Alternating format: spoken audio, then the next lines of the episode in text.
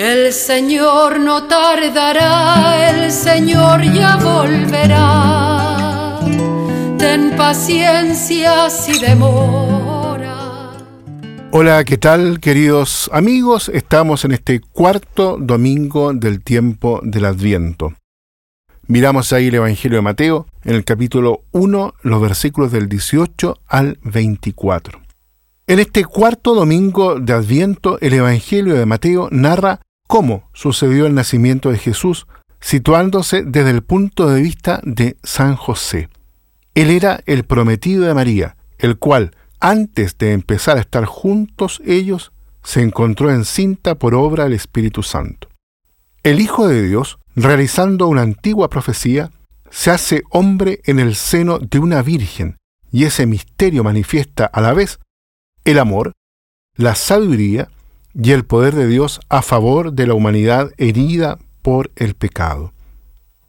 San José se presenta como hombre justo, fiel a la ley de Dios, disponible a cumplir su voluntad.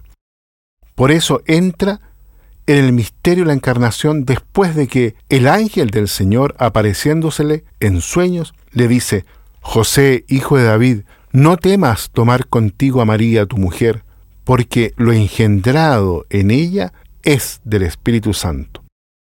Dará a luz un hijo, y tú le pondrás por nombre Jesús, porque él salvará a su pueblo de sus pecados. Abandonando el pensamiento de repudiar en secreto a María, la toma consigo, porque ahora sus ojos ven en ella la obra de Dios. José y María vivían en Nazaret, aún no vivían juntos, porque el matrimonio no se había realizado todavía. Mientras tanto, María, después de acoger el anuncio del ángel, quedó embarazada por obra del Espíritu Santo. Cuando José se dio cuenta del hecho, quedó desconcertado. El Evangelio no explica cuáles fueron sus pensamientos, pero nos dice lo más importante. Él busca cumplir la voluntad de Dios y está preparado para la renuncia más radical. En lugar de defenderse y hacer valer sus derechos, José elige una solución que para él representa un enorme sacrificio. El Evangelio dice, como era justo y no quería difamarla, decidió repudiarla en secreto. Esta breve frase resume un verdadero drama interior. Si pensamos en el amor que José tenía por María, pero también en esas circunstancias José quiere hacer la voluntad de Dios y decide, seguramente con gran dolor, repudiar a María en privado.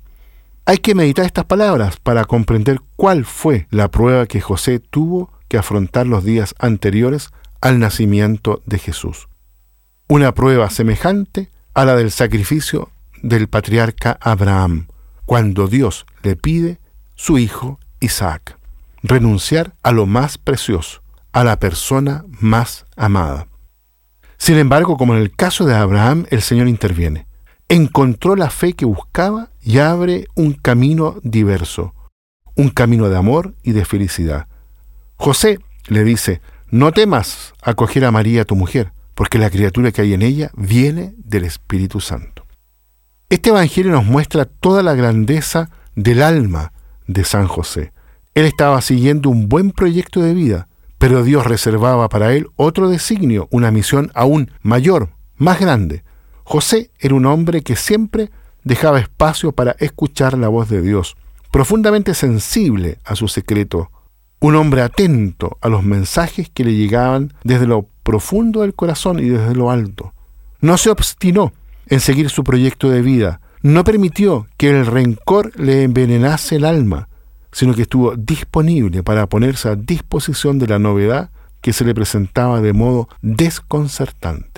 Y así era un hombre bueno, no odiaba, y no permitió que el rencor le envenenara el alma. ¿Cuántas veces a nosotros el odio, la antipatía, el rencor nos envenenan el alma? Y esto hace muy mal. No hay que permitirlo jamás. Él es un ejemplo de esto, José es un ejemplo de esto. Y así José llegó a ser aún más libre y más grande.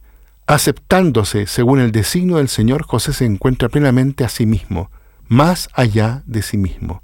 Esta libertad de renunciar a lo que es suyo, a la posesión de la propia existencia y esta plena disponibilidad interior a la voluntad de Dios nos interpelan y nos muestran el camino. Nos disponemos entonces a celebrar la Navidad contemplando a María y a José. María, la mujer llena de gracia, que tuvo la valentía de fiarse totalmente de la palabra de Dios. José, el hombre fiel y justo, que prefirió creer al Señor en lugar de escuchar solo las voces de la duda y del orgullo humano. Con ellos los invito entonces a caminar juntos hacia Belén. Que Dios los bendiga a todos y a cada uno. El Señor no tardará, el Señor ya volverá. Ten paciencia si demora